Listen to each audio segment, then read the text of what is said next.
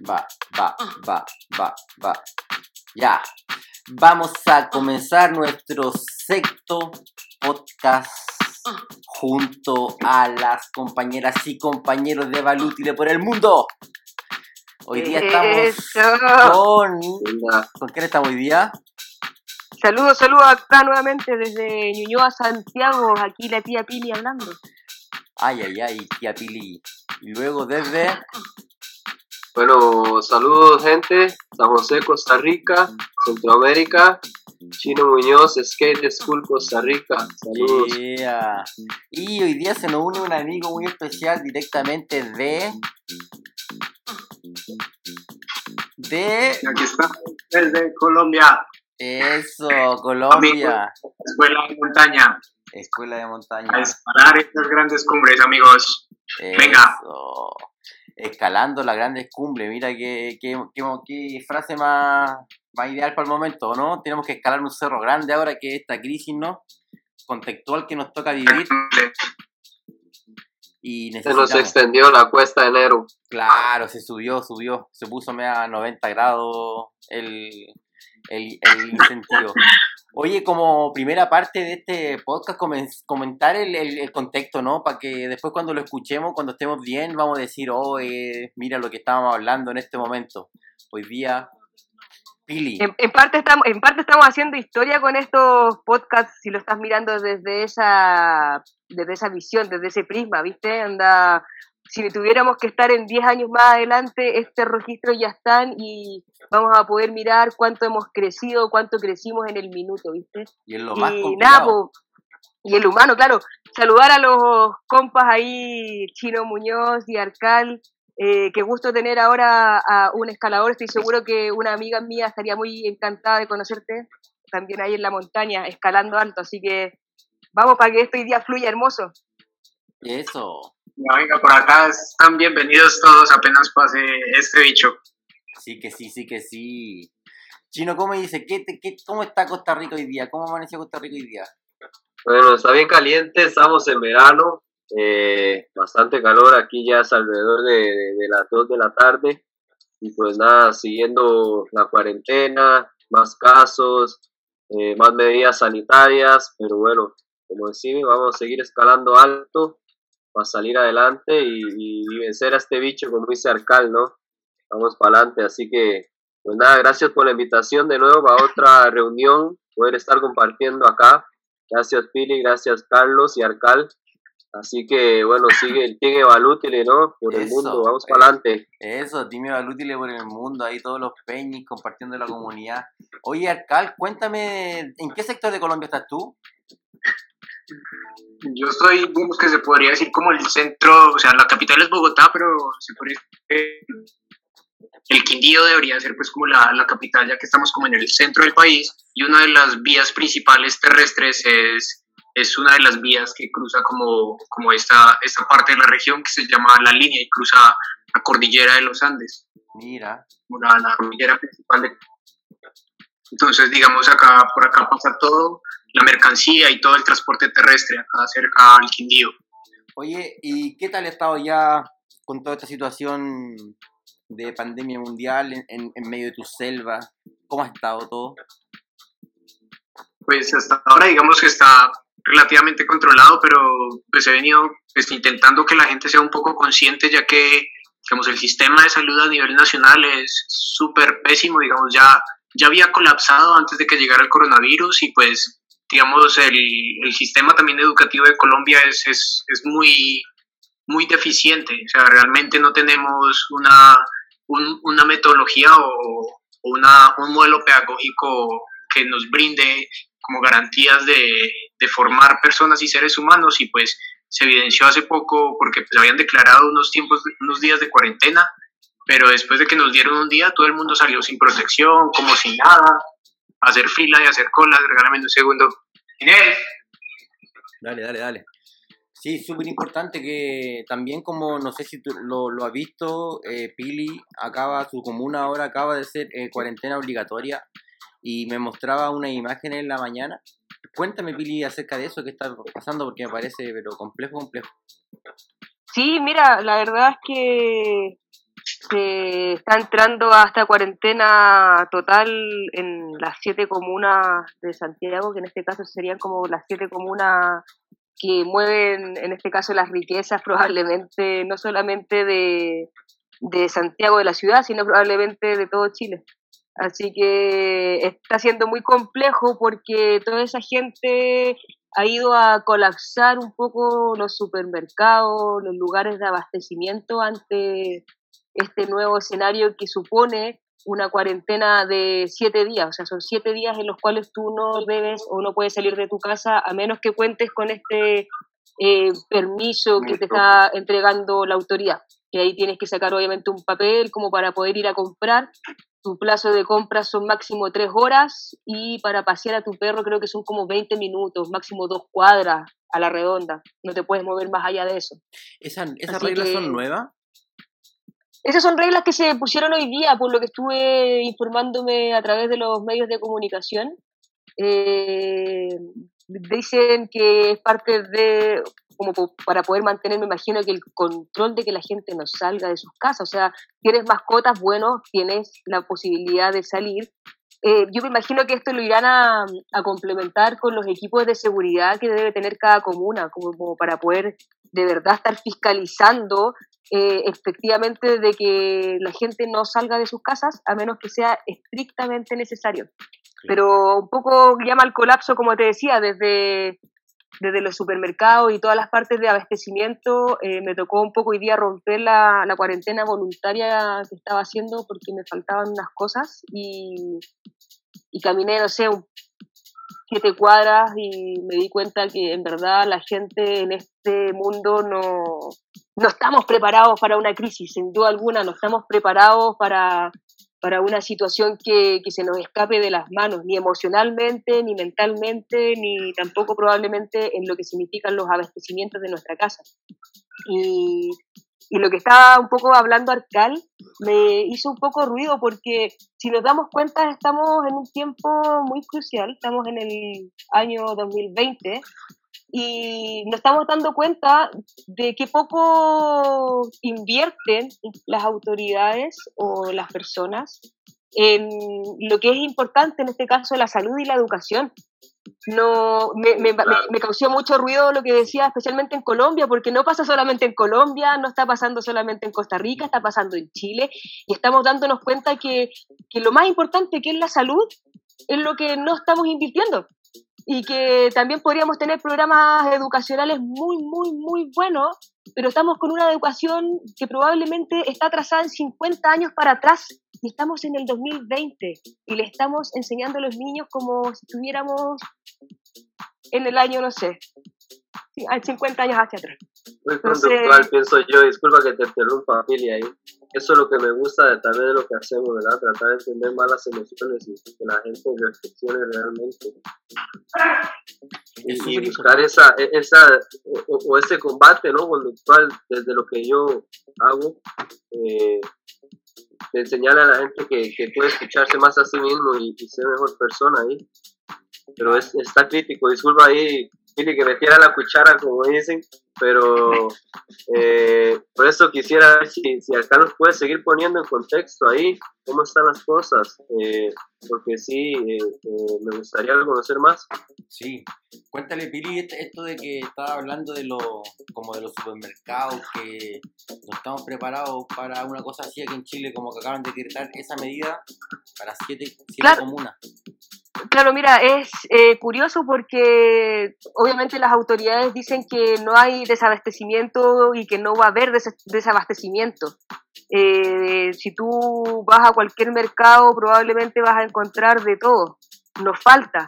Pero ¿por qué hago esa mención del tema de la crisis? Porque finalmente como que cuando nos vemos en una situación probablemente que ya se nos escapa de las manos es cuando necesitamos hacer todo a último tiempo.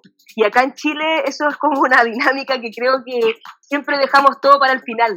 Como que tienes, que pagar la cuenta el día 1 y no la estás pagando, no sé, el 28, la estás pagando el 5. Claro, a lo mejor puede pasar muchas veces que no tienes el, dinero, ya, escapa de eso. Pero si es que no es así, de repente hay situaciones, incluso en la vida, en las cuales tú vas pateando, como esperando que las cosas ahí, te, hasta que se te reviente finalmente el globo en la cara. En este minuto no está pasando eso. Yo creo que nos estamos dando cuenta con lo vulnerables que somos. Nos creemos muy seguros de varias cosas y en verdad a la mínima situación, bueno, en este caso no es una mínima, es una gran situación, nos estamos dando cuenta que no, no estamos preparados. E-, este sistema no nos ha preparado para lo, para lo que es realmente importante, que es lo que está pasando ahora. Nos ha, criado, nos ha criado o nos ha creado una forma de ser muy individual y hoy en día creo que va a estar más de moda ser comunitario, más que individual. Sí, mira lo que dice la Billy. Oye, chino. Y no, yo pienso, yo, yo pienso que, que son tiempos interesantes que estamos viviendo eh, estas cosas, bueno, no, nada pasa, ¿verdad? todo tiene como su objetivo, ¿no? Su finalidad. Como dice Pili, esto de una u otra forma nos está enseñando a, a conocernos más a nosotros mismos, a ver más los detalles, tal vez en familia, ¿verdad? Eh, a entender que somos súper vulnerables, todos por igual, y, y que hoy en día eh, ese tipo de, no sé, de, ser individual, ¿no? De querer siempre lo mejor solo para ti, no para los demás. Pienso que está haciendo mucha falta, entonces eh, es que hay que hacer mucha reflexión en eso. Porque eso que tú dices que todos dejamos eso hasta el final, no es ni de chino ni todo, ya yo estoy viendo como que es algo del ser humano. Y pienso que es un poco crítico, tal vez. Hay que anticiparnos y, ver de qué forma podemos aportar ahí para. Pero estoy súper, súper de acuerdo contigo, de verdad. Sí, Está por ahí Alcalo, ¿no? Sí, sí, eh, iba, a decir, iba a confirmar lo que decía Pili. Precisamente algo que me gustó mucho en el documental de Valutile es una parte donde ponen el ejemplo que si un científico o un químico viaja al pasado un profesor y alguno trata de ejercer su profesión, el único que va a poder ejercer su profesión es el profesor, porque es un pequeño ejemplo de que la, la, educación de cierta manera no ha evolucionado, o sea, sí, hemos tenido desarrollo tecnológico, científico y afín, pero la metodología y la manera como se imparte y se, impone la educación no es como corresponde, lo dijo Waldorf, lo dijo María Montessori, ahorita lo decía Valutile, y, lo decía. y el sistema sigue, sigue igual, que era como lo que decía Pili. Entonces, pues si ya tenemos una herramienta, tenemos la iniciativa y tenemos ya de cierta manera el espacio y la necesidad también, porque también con los profesores que he socializado el tema, les he contado un poco, me dicen, Jessy, o sea, de verdad necesitamos esto, porque también muchos profesores se cansaron de, enseñar, o sea, porque el, el, el, el, alumno llega muy cargado de sus problemas, de mucha energía y llega a sentarse en aula y no es la metodología que proponen ni Waldorf ni María Montessori, que era también algo que les decía, que ellos dos decían algo así como a nuestros padres los educaron mal, a nosotros también, pero entonces nosotros decimos, ¿por qué continuar esa cadena y ese error de, de educar mal a, esto, a esta generación que viene si realmente nuestra intención o propósito es cambiar al mundo. Entonces, cambiemos al mundo cambiando a esta pequeña generación para que ellos den ese relevo generacional y poder generar realmente esa transformación que estamos buscando. Impresionante. Y desde ahí como pilar esa reflexión que acabas de, de nombrar tú, de mencionar que inició el chino recién, desde este ser individual, ¿no chino? Sí, claro. Porque cuando te encontraste con Eva Lútile, ¿te acordás? Mira, hagamos ese recuento. Cuando te encontraste con Eva Lútile, ¿cómo, cuéntanos cómo te encontraste con Eva Lútile y cómo empezamos a colaborar. Mira, yo eh, encontré Eva hace, bueno, ya eh, hace tiempo, como unos seis años atrás, y encontré como profesor, skate, algo así puse en YouTube y resulta que me sale Carlos de primero ahí. Entonces, eh, fue un documental ahí que, que, que contaste con el fan y de cómo tú ponías a prueba pues eh, tu propia metodología contigo sí. y de cómo aprendías a patinar desde eh, la facilitación de un guía, ¿no? De alguien que te apoye en el aprendizaje. Sí. Entonces a mí eh, me marcó mucho eso porque yo veía cómo la pasaban bien, patinando, aprendiendo en la tienda ahí donde hablaba todo esto de de las relaciones que hay en la escena, de cómo se llega a compartir eh, las diferentes áreas y cómo podemos ayudar a otras personas por, medio de esto. Y de ahí empecé un link, otro video, otro link, y ahí fuimos hasta que me encontré, bueno, ya te escribí y, fue el momento para empezar eh, eh, pues a, compartir lo que usted sentía desde otra parte del mundo yo tratar de, pues, de replicarlo acá y compartirlo desde lo que yo siento y hago pues en mi país, ¿no? Oye, ahí hay una posibilidad, porque por ejemplo, Chino, eh, ¿te acuerdas que cuando yo te dije, mira, a mí me encanta colaborar, pero me encanta colaborar, que todos colaboremos y para poder colaborar ante esta ansiedad de querer hacer las cosas y también de, encontrarme con lo que tengo, ¿no? Como que yo lo llamo la fuente de abundancia. Lo que el chino tenía era las ganas, ¿me entendí? O sea, yo vi sus ganas a través de internet, porque nos conocimos por internet. Sí. Y eso fue esa, esa, es la facilidad ahora de la tecnología, ¿no? Y, y, es, esa información que está en el mundo y que en cuestión de un clic, pues la, la podemos tener. Yo que sí, que sí, en tiempos donde no había internet, ¿verdad? Sí. Un poco es que soy bien viejo, pero eh, sí tuve como ese acceso, ¿no? Con el tiempo y fui entendiendo ya el valor cuando ya tenía una madurez mental más establecida y y pues nada, yo dije, vamos para adelante. Y, esto fue lo que me encontré. Yo dije, bueno, si este mal lo hace allá, ¿por qué yo no voy a hacerlo aquí? Y ahí viene lo eh, colaborativo. y ahí viene la colaboración. exacto, eso fue lo que me motivó siempre a escribirte así, bueno, yo no tengo mucho para ofrecer, pero yo quiero apoyar y desde lo que hago, eso es lo que, lo que puedo hacer, ¿no? Entonces, eh, digo, eso es que siempre muy agradecido con todo el equipo, ¿no? Por la oportunidad de, de divulgación, de apoyo en la utilización de la metodología, porque siempre todo ha sido como una capacitación digital a lo largo del tiempo. Chino, ¿en qué año fue eso? ¿En que se conocieron ustedes con Carlos? Hijo puña, ahorita no tengo como el año preciso, pero eh, yo tengo como unos siete años tal vez ya tenido, desarrollando la idea de, desarrollar pues la enseñanza del skate desde algo más pedagógico y también eh, estructurado y alrededor, o sea, es que ahorita no preciso el año, pero sí, eh, sí tengo rato ya de conocer a Carlos. Entonces, eh, eso es lo importante, ¿no? Que, que, a lo largo del tiempo eh, le he podido mostrar mi apoyo de lo que hacemos, ¿no? Y hacemos cosas juntos porque colaborar, para llegar a colaborar, es súper importante. Como por ejemplo, cuando el chino me puso la oportunidad, dije, oye, hagámoslo, tengamos la sede de Baruta allá en Costa Rica, el chino tiene su proyecto, hagámoslo. Sí, vieras acá, a mí me gustaría también mucho que la gente tenga un poco más la idea que yo quiero desarrollar, pero también hace falta un poco más de, eh, de mentalidad abierta, ¿no? sí. acá hace falta mucha educación en esto de, de, las disciplinas urbanas, y no solo urbanas, sino donde puedas desarrollar, eh, en el caso de nosotros, la colectividad, el, método de Valútil en diferentes disciplinas. Exacto. Y ahí la diferente disciplina, por ejemplo, pasamos desde lo individual a lo colectivo, a colaborar. Exacto, y luego, así es. Y luego con nuestro compañero allá en Colombia, Arcal. Cuéntanos cómo la experiencia, cómo viste Valútil, cómo lo conociste.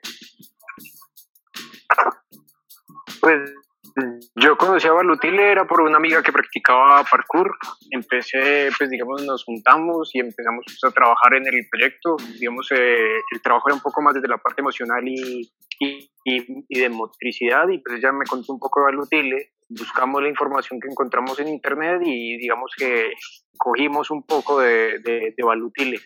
Ya nos conectamos, creo que fue hace dos años que ya empezamos a escribir contigo y tú me pasas pues ya toda la información, empiezo a leer un poco, igual ya habíamos leído como un montón de, de pedagogía, estimulación temprana, digamos que yo ya venía adelantando la tarea con, con mis tres sobrinos, la mayor tiene ahorita creo que son 11 años, después ya veníamos haciendo como ese ejercicio de prueba y error de, de, cómo se le debe enseñar a un niño y pues digamos detrás mío hay como un montón de gente que sabe ya algunas cosas, profesores de, de escuelas, universidades, entonces venían diciendo de otras metodologías y otros conceptos de educación de Waldorf, Mare Montessori y otros, y otros referentes, pues digamos, el ya tenía una estructura y era un referente en Latinoamérica. Entonces nosotros dijimos, pues si tenemos un referente acá cerca, pues tomémoslo para, para poder, digamos, tener evidencia tangible y, y números, que es lo que le gustan a los a los políticos o a la administración. Ellos siempre preguntan, venga, ¿de dónde? ¿Cómo? ¿Cuándo?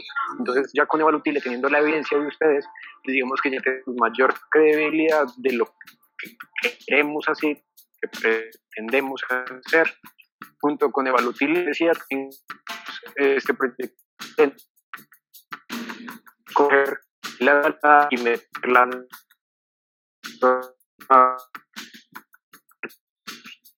Sí, es súper, súper importante como este Y, tema, eh, eh, la pregunta este tema de la colaboración, ¿no, Arcal? Ahí se le está, Es que como se, se corta, ¿verdad? sí, se le está cortando la Arcal. A ver, Arcal, vamos, yo sé que tú Creo que puedes. estamos teniendo, claro, problemas ¿Sí? de interferencia. Ya, dale de nuevo, a ver. Sí, Ahí sí, ahí sí te se escuchamos. corta. Dale, ¿Ya mejor? Ahora sí, habla. Sí, sí, te escuchamos. Lo... Ahí sí, ahí sí llegaste. eh, ¿Ya me escuchan? Sí, te escuchamos. No se preocupen que esto lo podemos editar, ¿vale? Yo lo edito y lo pongo de línea. Arcal, si no, trata de salirte de la llamada y te vuelve a meter en el mismo link, ¿vale? Nosotros seguimos hablando, le pregunto a la Pili. Pili, ¿tú cómo conociste a Dígame. Lútile? ¿Cómo... ¿De verdad quieres que lleguemos a esa historia, Carlos? Bueno, pongamos el contexto, el contexto más que se puede contar, pues Pilar Maldonado. Ah, ya. Eh, mira, la verdad es que en el contexto en que yo conocí a Valutile probablemente no era el contexto que mencionaron los chicos anteriormente, porque yo conocí esto como ni siquiera como una búsqueda de algo. Y bueno, conocía, era amiga de Luz, que en este caso es la mamá de Valentina, hija de Carlos.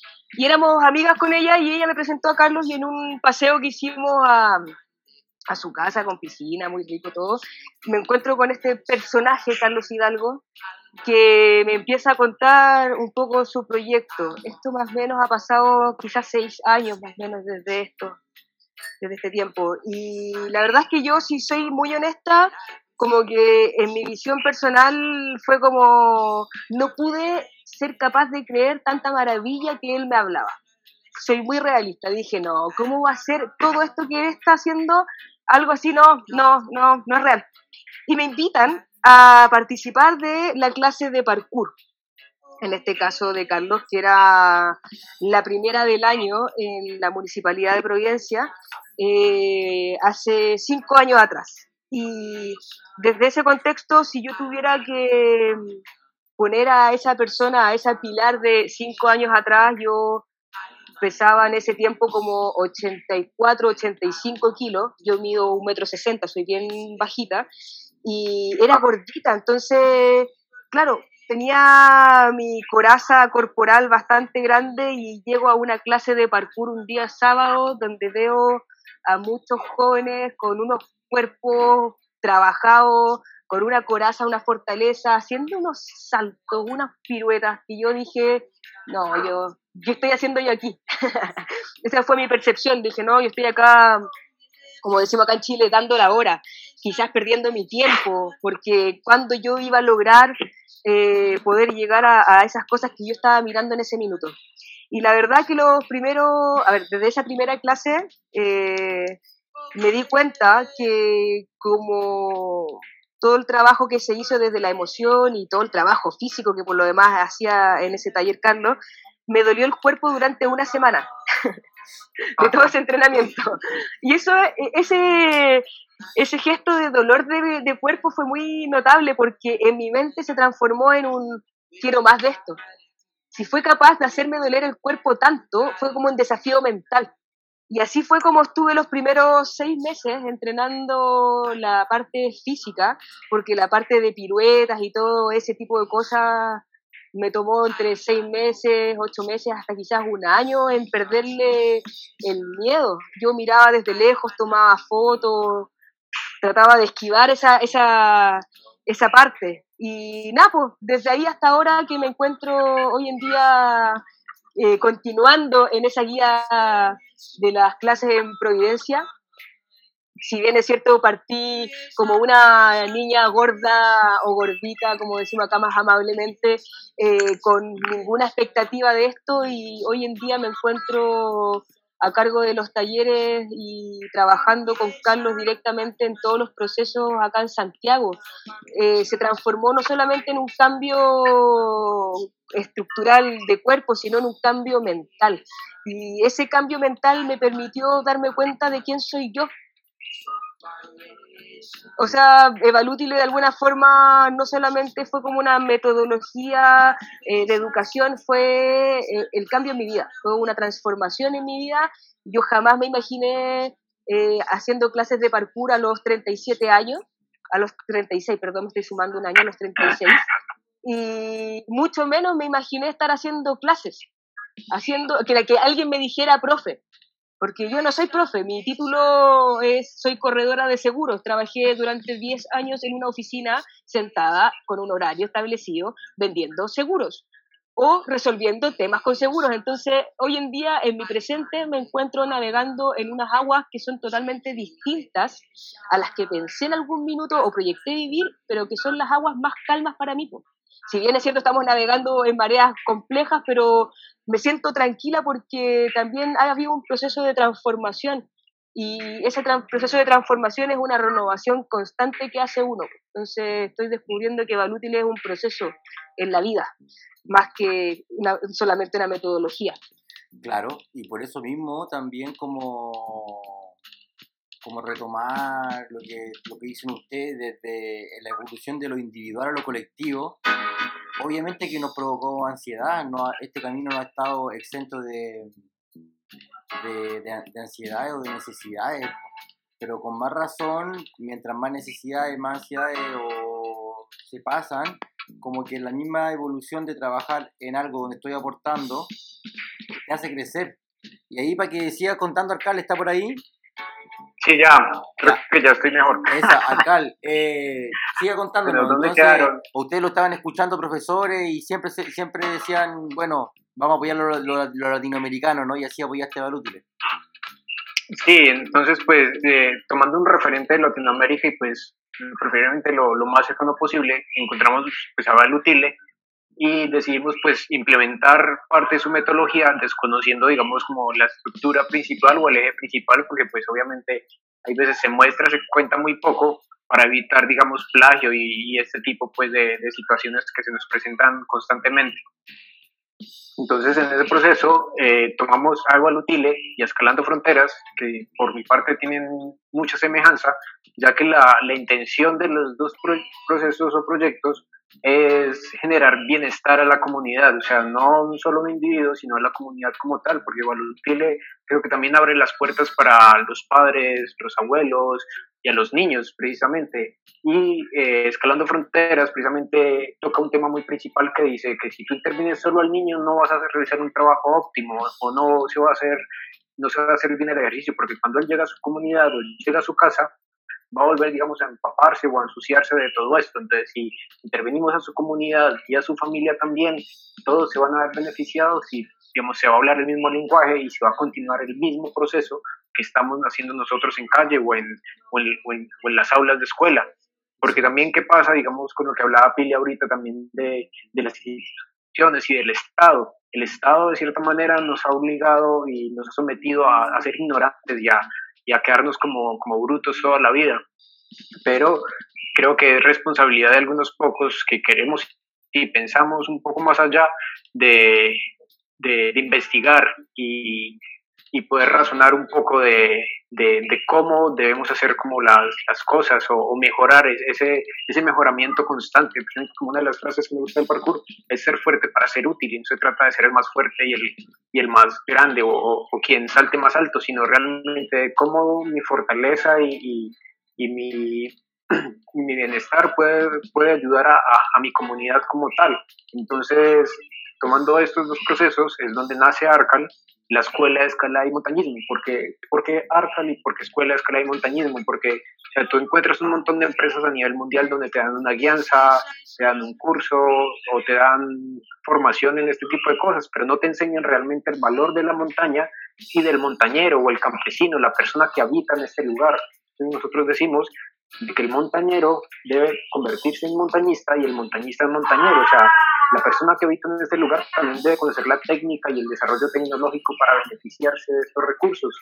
Y el modelista que se beneficia de este espacio debe brindarle esa herramienta y esos beneficios a esta comunidad y también conocer estos procesos ancestrales o tradicionales que se viven en la montaña. Entonces generar ese vínculo, esa sinergia entre los dos y empezar a tejer y construir y de cierta manera que se viene hablando ahorita como a nivel mundial, es retomar a nuestras raíces, a, a, a, lo que nos contaban nuestros ancestros y digamos ahora, mire, digamos con la crisis, ¿qué estoy haciendo yo ahora? Volviendo a retomar la tierra, el huerto, a plantar eh, hortalizas, al cultivo, porque pues no sabemos qué pase ahorita aquí en adelante y pues mejor prepararnos nosotros a esperar a ver qué soluciones nos brinda el Estado, que no creo que sean las más eficientes. Uf, potentísimo, porque eso es lo que posibilita la unión y la colaboración. Es por eso que es tan importante partir por las rutinas diarias. Es por eso tan importante porque hacemos lo que nos gusta y así podemos empezar a colaborar con otras personas, empezamos a, a desarrollarnos a través de Internet. Y es por eso que este momento es tan especial. Hemos tenido una conversación súper interesante, ya llevamos 28 minutos y me gustaría que le hiciéramos una pregunta a la gente que está en la casa con respecto a lo que quieran de este momento.